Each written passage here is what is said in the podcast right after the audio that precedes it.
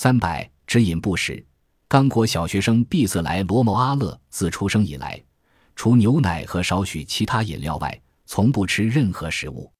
其父母经常强迫他改变只饮不食的习惯，但是没有成功。